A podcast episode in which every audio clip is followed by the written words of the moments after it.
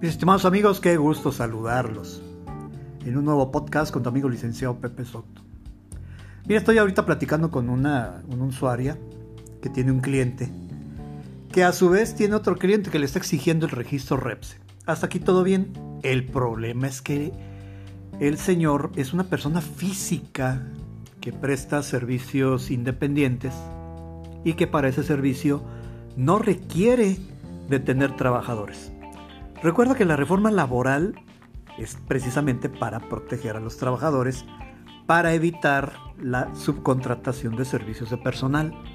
Pero en este caso, este usuario es independiente y dice que para prestar el servicio no necesita trabajadores.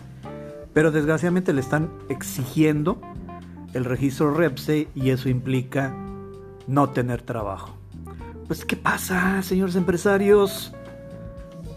Acérquense a un verdadero asesor para que les diga que no requieren pedirle el famoso registro REPSE a estas personas físicas que prestan un servicio independiente y que para ello no necesitan trabajadores. Es cierto, a lo mejor esa persona va a entrar a tu empresa a prestar ese servicio. Y ahí te lo dejo de tarea podcasts, tips. Licenciado Pepe Soto, que pases felices fiestas. Hasta la próxima.